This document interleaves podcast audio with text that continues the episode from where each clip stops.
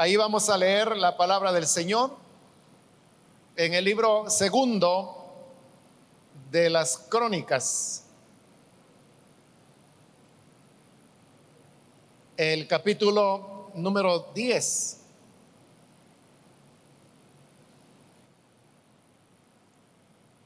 Si lo tiene listo, dice la palabra de Dios en el libro segundo de Crónicas, capítulo 10 versículo 6 en adelante. Entonces, el rey Roboam tomó consejo con los ancianos que habían estado delante de Salomón, su padre, cuando vivía. Y les dijo, ¿cómo aconsejáis vosotros que responda a este pueblo? Y ellos le contestaron diciendo, si te condujeres humanamente con este pueblo y les agradares y les hablares buenas palabras, ellos te servirán siempre. Mas él, dejando el consejo que le dieron los ancianos, tomó consejo con los jóvenes que se habían criado con él y que estaban a su servicio. Hasta ahí dejamos la lectura. Pueden tomar sus asientos, por favor, hermanos.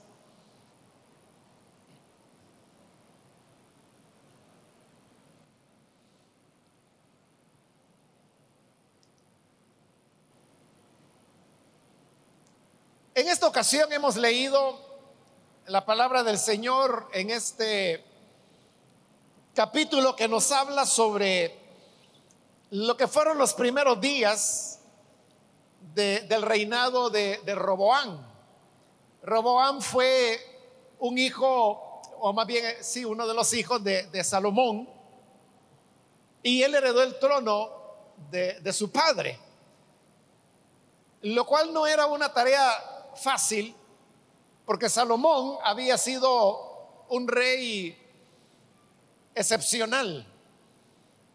No solamente por el hecho de que la Biblia dice que en sabiduría él superaba a todos los sabios que había en su época, sino que también porque él había sido como rey muy competente y llevó a Israel a lo que se llama su, época de oro, porque es cuando el reino tuvo su mayor expansión geográfica, la cual Salomón la logró no por medio de guerras, sino que estableciendo alianzas con los diversos pueblos y eso le permitió ir anexando territorios y también ir recibiendo ciudades que hicieron de Israel en ese momento la ocasión cuando de manera más plena logró heredar y hacer realidad las promesas de Dios. Ese hecho de que también no haya habido guerra durante la época de Salomón fue otro de los beneficios que el pueblo vivió. Y por eso es que el rey es llamado Salomón, que lo que significa es pacífico. Pero al no haber guerra y al haberse consolidado la expansión geográfica o territorial del reino, hizo de que la condición económica también mejorara. Obviamente ahí estuvo de por medio la competencia de, de Salomón de administrar adecuadamente los recursos del reino, de manera de que llegó a ser una época de mucha riqueza. Hubo abundancia al punto que la escritura dice que en la época de Salomón la plata no se valoraba, no porque no la hubiera, sino que era lo contrario. Es que había tanta plata y había tanto oro que a la plata no se la consideraba como algo especialmente valioso. Salomón estableció rutas mercantes que traían productos de todo tipo, de diferentes puntos del mundo, del mundo comercial donde ellos se relacionaban más. Y esto permitió que se pudiera hacer en Israel obras enormes que no habían sido hechas con anterioridad, como por ejemplo la construcción del templo del Señor, la cual tomó 20 años en poderse realizar. También Salomón construyó su propio palacio, fortificó ciudades, construyó murallas, tenía carros de guerra, caballos que eran pura sangre, como se les llama hoy en día. En fin, fue una época de, gran abundancia, pero así como hubo todos estos elementos positivos que he mencionado, también había otra realidad. Y es que Salomón había establecido impuestos onerosos sobre las personas. Las personas pagaban cantidades grandes de dinero en impuestos, pero las personas no lo sentían porque era una época de prosperidad.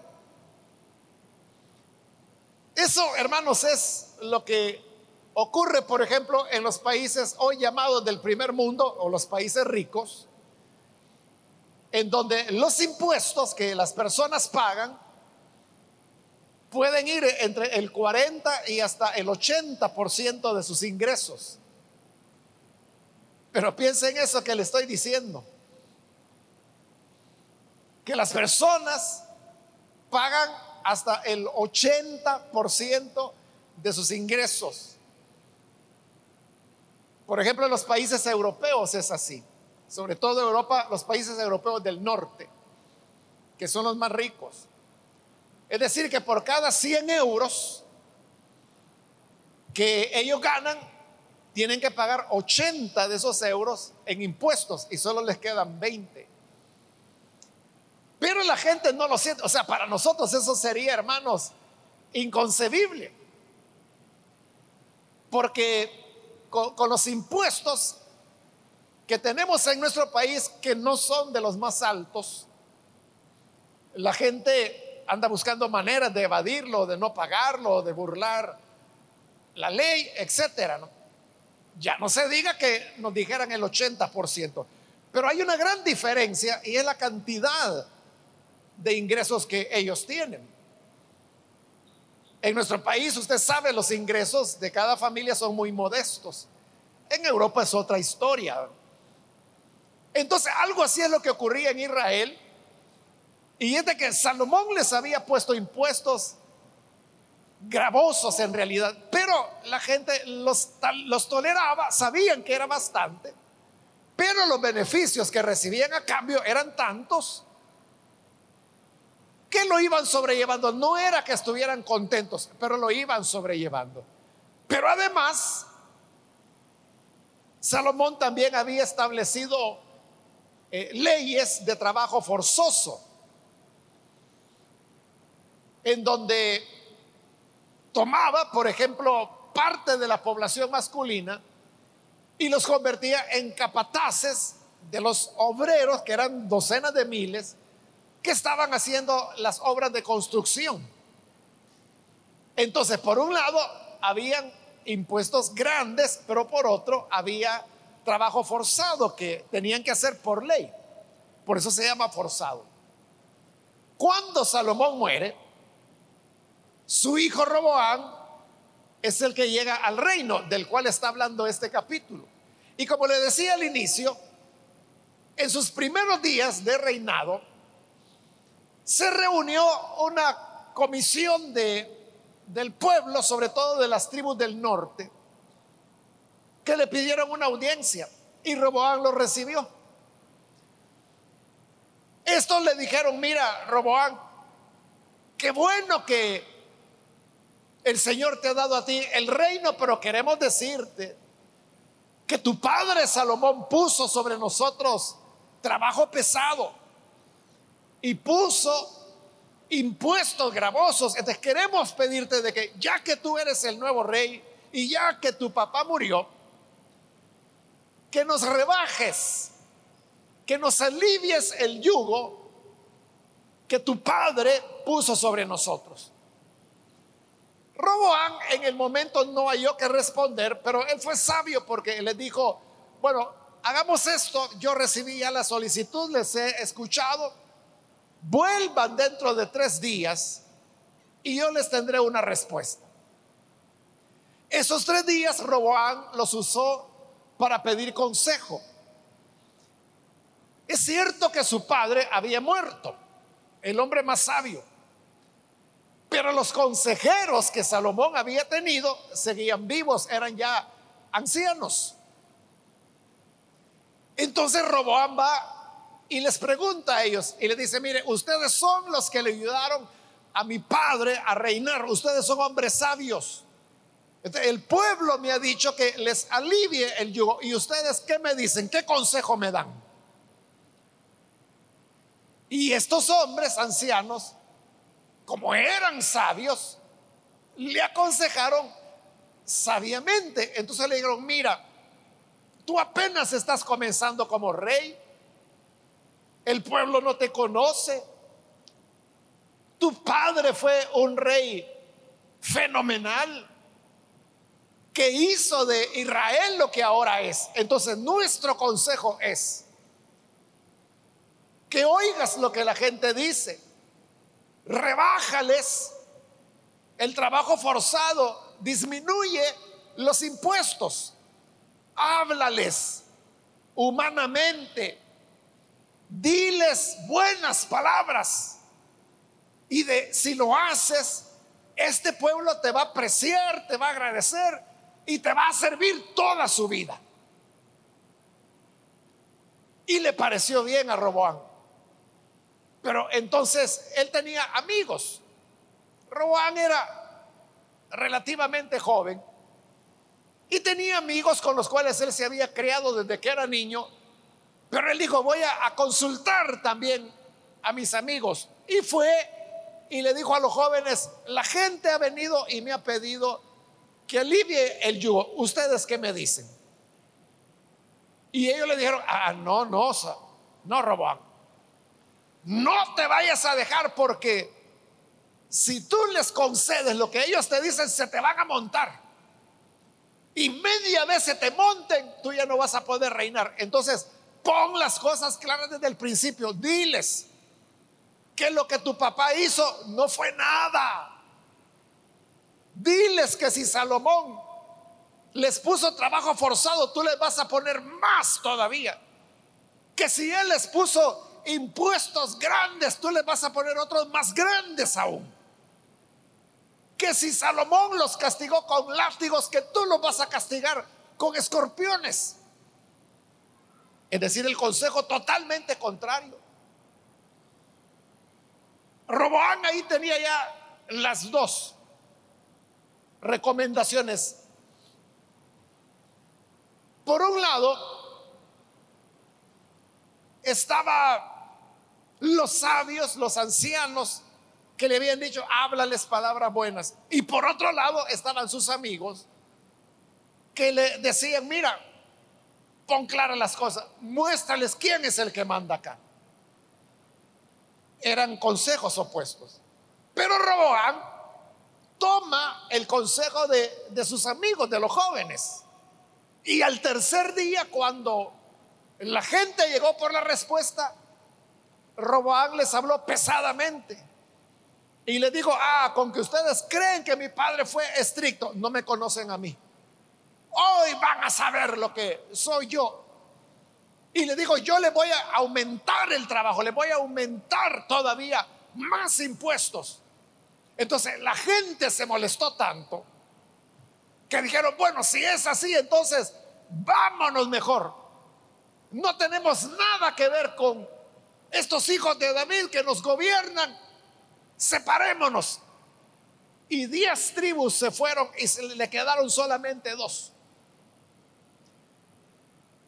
Quizá Roboán pensó de que esto había sido un mal momento y que ya le iba a pasar a la gente y que ya se iban a tranquilizar. Llegó el momento de cobrar los impuestos y Roboán envió al oficial encargado de recoger los impuestos. Y cuando llegó a las diez tribus, a pedradas lo agarraron, lo mataron.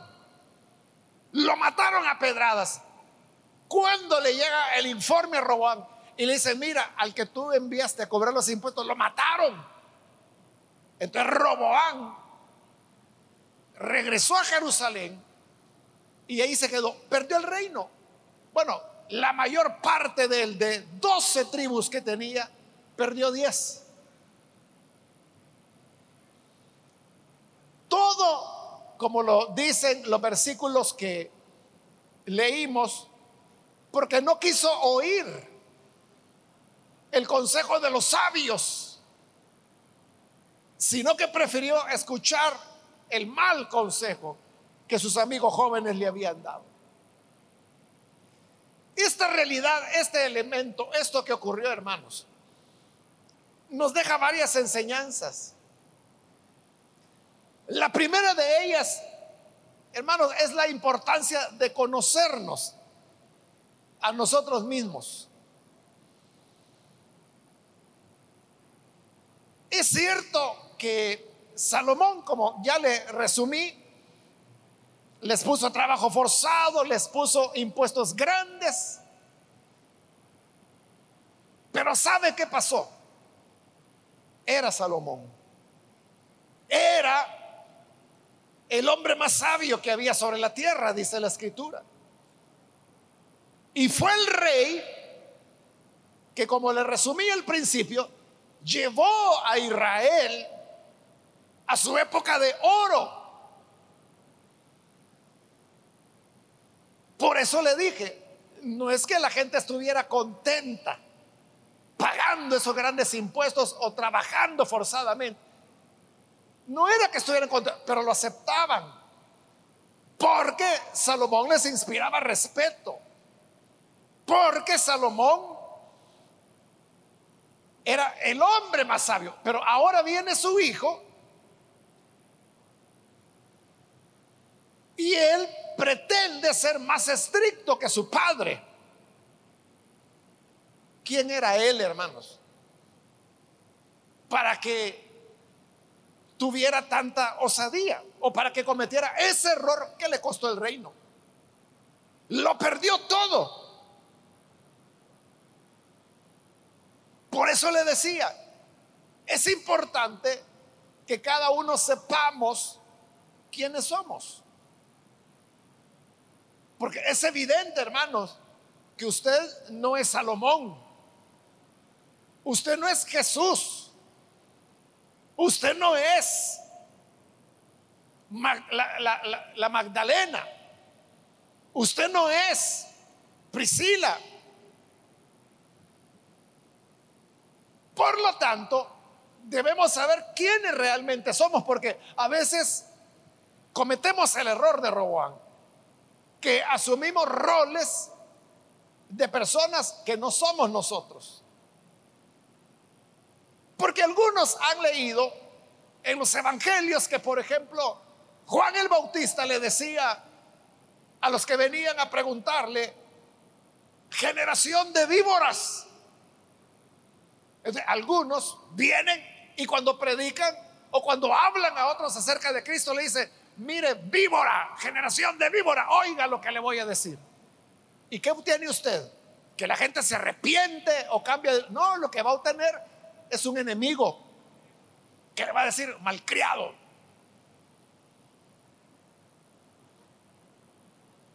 ¿Por qué razón? Porque usted no es Juan el Bautista, así de sencillo. cada uno tenemos que estar conscientes de, cuál es nuestro lugar. Si usted no es el jefe, no puede actuar como jefe. Si usted no es una persona íntegra, moralmente ejemplar, usted no puede hablar como que si lo fuera. Hace años, hermanos, décadas ya, eh, Yo siempre llego temprano a la iglesia, entonces esa vez llegué temprano. Bueno, hace, esto fue hace décadas. A mí me tocaba, hermanos, abrir la, iglesia, preparar todo, porque no había nadie a tiempo completo. Entonces, como siempre llegaba temprano, yo ya había abierto y llegó un hermano, un miembro de la iglesia, y llegó temprano también, y estábamos platicando en, en la acera de la iglesia. Cuando de repente venía otro hombre, yo no lo conocía, pero él llegó y se paró al lado nuestro, y él me saludó y comenzó a hacerme preguntas, preguntas acerca de la Biblia. Ya no recuerdo, hermanos, qué preguntas hizo, pero eran cosas así como, mire, ¿y cómo es eso del pecado? ¿Y cómo es que Cristo salva? Eran preguntas acerca del Evangelio y yo le estaba respondiendo. En eso él me hizo otra pregunta que tampoco recuerdo qué era, pero lo que nunca voy a olvidar es que cuando él hizo esa pregunta, el otro hermano que había estado conmigo platicando, él había estado callado, solo oyendo, pero en ese momento, quizá él quiso participar y se decidió a responderle la pregunta que él me estaba haciendo a mí. Entonces, cuando este hermano comenzó a responderle, el otro hombre le dijo, mire, le dijo, usted cállese, le dijo, porque yo a usted lo conozco, le dijo, estoy hablando con él. Dígame, me dijo. Y yo me quedé así todo asombrado, pero lo que más me asombró es que este hermano al quien habían callado, se quedó callado de verdad. Entonces, a eso me refiero, hermanos, cuando digo que cada quien debe conocerse. O sea, yo no sé, y claro, yo no le pregunté al hombre, oiga, ¿y usted qué sabe de esto? No, yo no. O sea, yo no sé. Pero yo creo que cuando le digo eso, mire, cállese que yo lo conozco, es porque algo estaba mal en su vida. O sea, porque si no hubiera habido nada malo, él hubiera dicho, oiga, ¿qué es lo que conoce de mí? ¿Qué es lo malo? ¿Por qué no le puedo responder? Pero usted sabe el dicho, ¿verdad? El que calla otorga. A eso me refiero, de que a veces uno quiere hablar con una autoridad que no le corresponde. Y eso es lo que le pasó a Roboán. Roboán quiso ser más estricto que su padre Salomón y él no era ni siquiera Salomón. Por eso debemos ser sensatos y no sobreestimarnos porque eso de creernos superiores o mejores nos puede llevar a una ruina como sucedió en el caso de Roboán. Otra enseñanza que también nos da el pasaje es la importancia de valorar el consejo de los ancianos de la generación anterior. Allí los tenía Roboán. Imagínense, si Salomón, dice la Biblia, que era el hombre más sabio que había sobre la tierra, pero este hombre, Salomón, el más sabio, tenía consejeros, hombres que le aconsejaban. Imagínense cómo no eran de sabios para que estuvieran aconsejando al hombre más sabio de la tierra. Y estos sabios que habían aconsejado a Salomón, los tiene Robán, ahí están. Y le dieron el consejo que era acertadísimo, era correcto, por algo eran sabios. Pero él no los escuchó. Prefirió escuchar a sus amigos de infancia a los otros jóvenes que como la historia la muestra, le dieron un malísimo consejo. ¿Pero por qué? ¿Por qué no oyó al viejo y si al joven? Probablemente fue porque Roboán pensaba y decía, es una nueva época. Mi padre ya murió. Salomón murió anciano. Salomón reinó por 40 años. Era anciano ya cuando murió. Y estos sabios eran ancianos también. En cambio, Roboán era joven relativamente. Es decir, se estaba iniciando una nueva etapa en el reino. De un rey que era ya anciano, se pasaba a un rey joven. Entonces quizá Roboán pensó y dijo, es una nueva época, es una nueva generación. Ya no nos vamos a manejar por los criterios viejos. Probablemente por eso prefirió oír el consejo de los jóvenes, que fue una ruina, fue una equivocación. La peor decisión que él pudo tomar en su reino o en su reinado.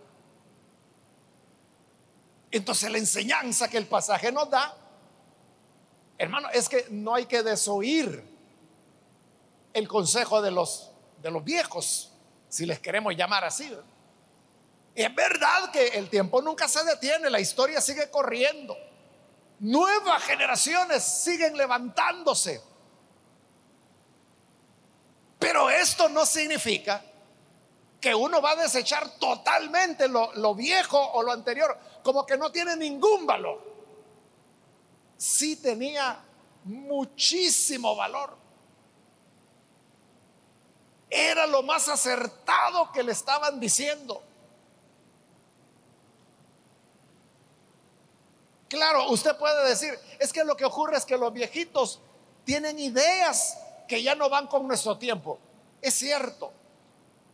Pero en esas ideas que uno puede decir son anticuadas, no se quede en la idea, sino que descubra el principio de sabiduría que hay detrás de eso. Y eso nos permitirá tomar decisiones verdaderamente sabias. Debo terminar ya, hermanos, pero quiero mencionar un tercer elemento. Y es de que en la vida uno lo puede decir todo. Usted puede decir todo lo que quiera. Lo importante es decirlo correctamente. Porque usted puede decir cosas que la otra persona está haciendo mal. Usted puede corregir, usted puede contradecir a alguien. Usted puede expresar una opinión contraria a la de la otra persona. Pero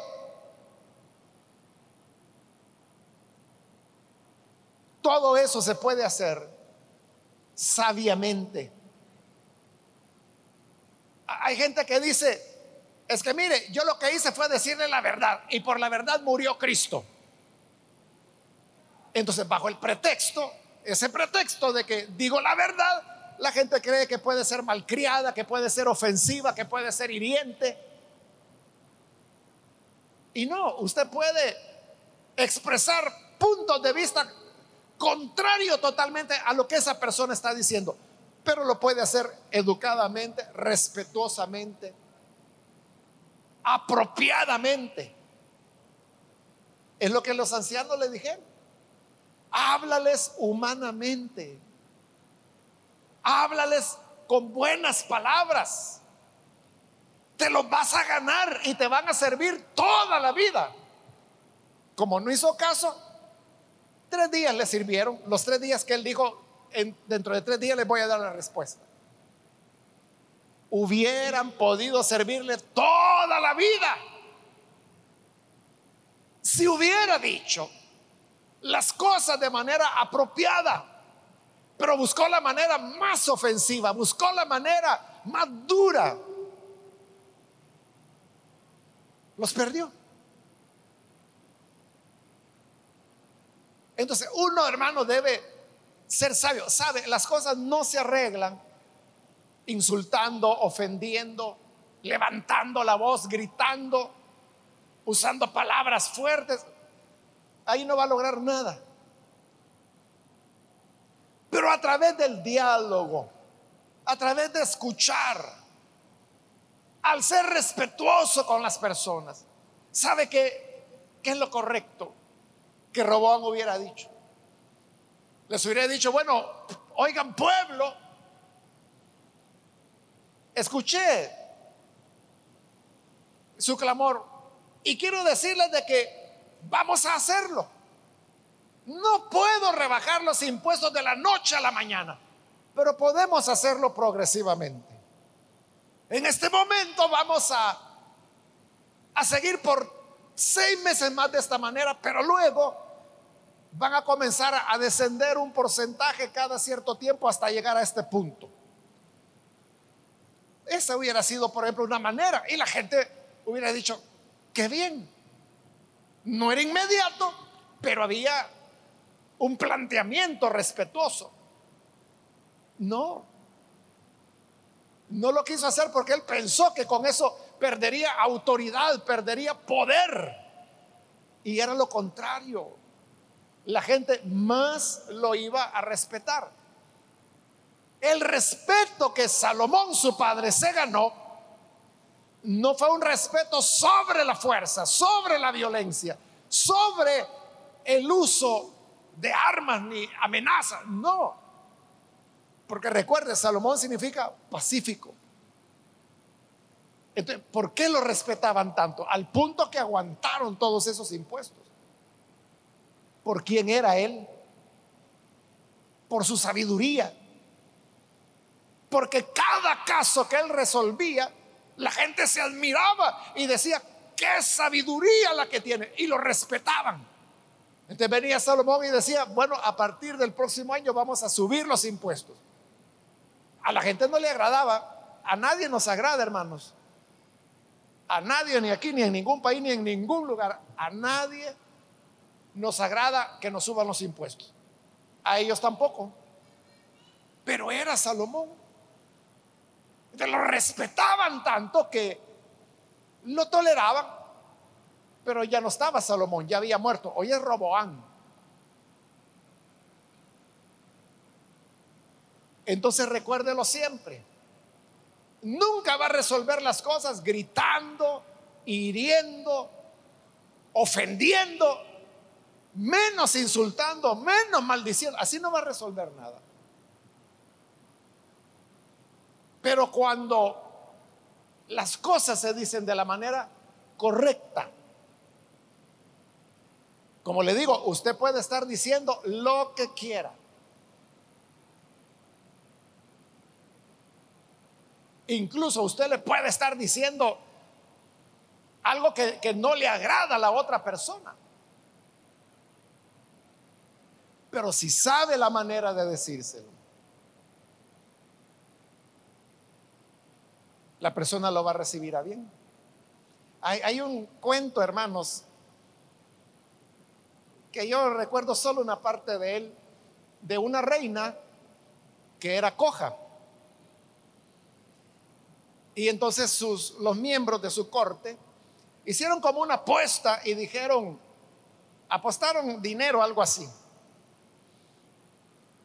Y el dinero iba a ser para que aquel que se atreviera a ir delante de la reina y decirle, la reina escoja. O sea, que era verdad, que era coja, ¿verdad? Pero claro, era como ofenderla a ella porque cojeaba. Nadie se atrevía, aunque había una promesa, ¿verdad? De, de, un buen dinero. Pero hubo alguien de ellos que dijo, yo voy a ir y yo le voy a decir a la reina que la reina escoja. Y dijeron, no te atreves, yo lo hago. No, es que te va a mandar a matar. Yo lo hago y yo sé que no. Bueno, anda pues, vamos a ver a ver si es cierto. Lo que este hombre había hecho es que hizo todo un poema. Él llevaba un clavel en su mano, en una mano, y en la otra mano llevaba una rosa. Entonces llegó delante de la reina y la reina lo recibió. Y él llega y comenzó a recitarle su poema, que tenía que ver con la rosa y con el clavel. Yo no me recuerdo, hermano, del poema, solo me acuerdo de la parte final.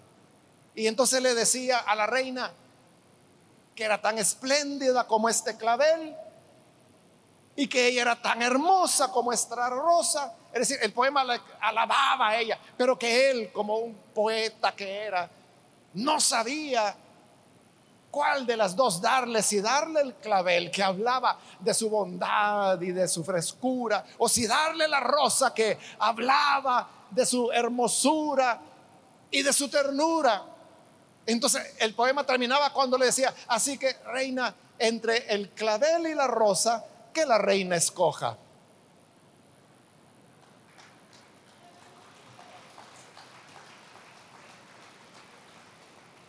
No sé si entendí el momento.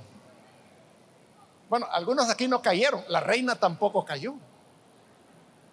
La reina no se dio cuenta que le dijo que la reina escoja, sino que ella encantada le dijo, ay, bueno, pues ya ni me acuerdo si escogió el clavel o la rosa, pero ya le había dicho, entre el clavel y la rosa, la reina escoja. Es lo que le digo, uno puede decir cualquier cosa, pero hay que buscar la manera. Usted puede adornar con poemas y con rimas y con figuras lo que quiera decir y la gente se lo va a recibir, hermano. O sea, mire, usted le puede decir a alguien que es un ignorante. Claro, pero si usted le dice, mire, usted es ignorante, le va a bajar los dientes. Usted le puede decir eso, pero se lo puede decir de muchas maneras. Le puede decir, mire, aquí en la vida todos vamos aprendiendo. Uno no sabe nada, ya la época de los grandes genios ya pasó. ¿Y sabe por qué ya no hay genios como habían en el pasado? Porque antes era poco lo que se sabía de todo. Hoy se sabe más. Entonces ninguno de nosotros sabemos todas las cosas. Aún los especialistas en determinados campos no saben todo lo de su especialidad porque la ciencia está descubriendo nuevas cosas cada día, cada día, cada día hay nuevos libros. No hay ser humano que pueda leer todos los libros que se publican en el planeta. Diariamente son miles y miles de nuevos libros. Así que usted no se sienta mal por no conocerlo todo. Ya le dijo que es ignorante. Pero se lo dijo de una manera que él se sintió que hasta usted lo está halagando, que lo está excusando.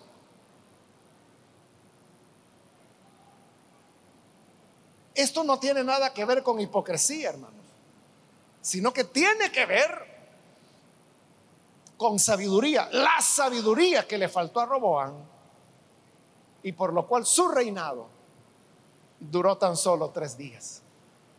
Vamos a cerrar nuestros ojos y vamos a inclinar nuestro rostro.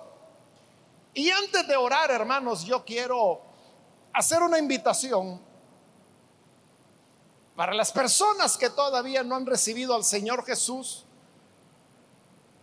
y al escuchar esta palabra, usted se da cuenta que el Evangelio no solamente tiene que ver con temas de iglesia, de ángeles o con la oración, tiene que ver incluso de cómo nos relacionamos con los demás. Y la Biblia nos da consejos sabios como los que hemos escuchado hoy y que van a, mejorar nuestras relaciones humanas,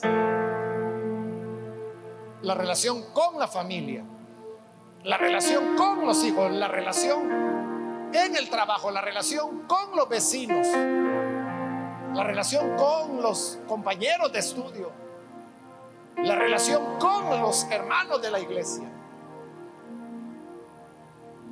Y la Biblia dice que el principio de la sabiduría es el temor del Señor. Si usted quiere tener la sabiduría de Dios, yo le invito para que hoy usted pueda dar el primer paso. Y ese primer paso es recibir al Señor Jesús como su Salvador.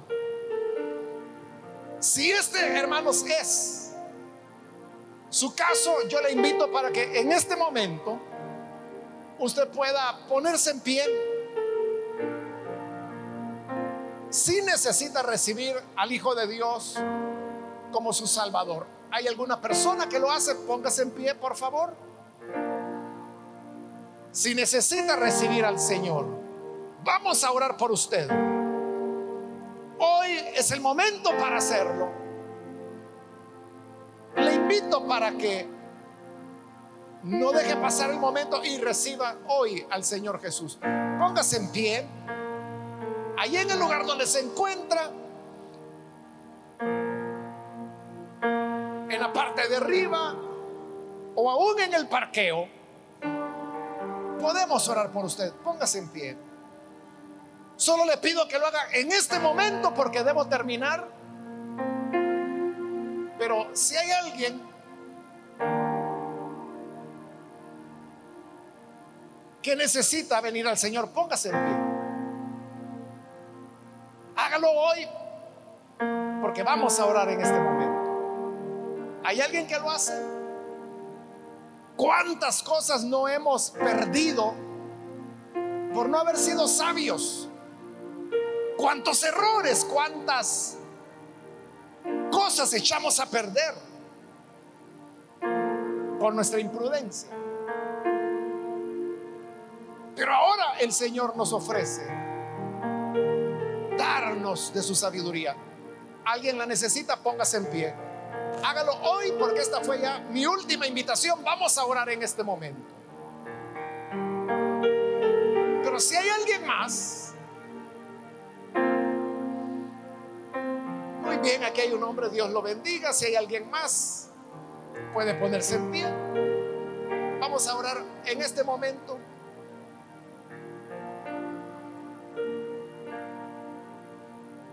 A usted que nos ve por televisión también le invito para que se una con nosotros en esta oración y reciba al Señor en su corazón. Señor, gracias te damos por las personas que en este lugar y a través de los medios de comunicación ahora abren su corazón a ti y te reciben como Salvador.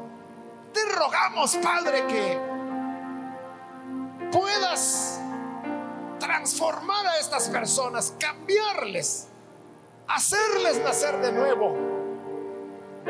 Porque allí, Señor, es donde llega tu sabiduría y donde llega la luz que nos acompaña y que nos guía. Te ruego, Padre, que bendigas a cada uno y también te ruego por todos pueblo, tu iglesia que estamos aquí reunidos, por todos los que oyen también, para que nos hagas sabios, nos hagas prudentes, nos hagas, Señor, buscar siempre la palabra adecuada, propicia, como tu palabra lo dice, la palabra que va a llevar la necesaria edificación. Ayúdanos a guardar nuestra agresividad y los insultos para usar palabras buenas y humanas. En el nombre de Jesús, nuestro Señor, lo pedimos. Amén.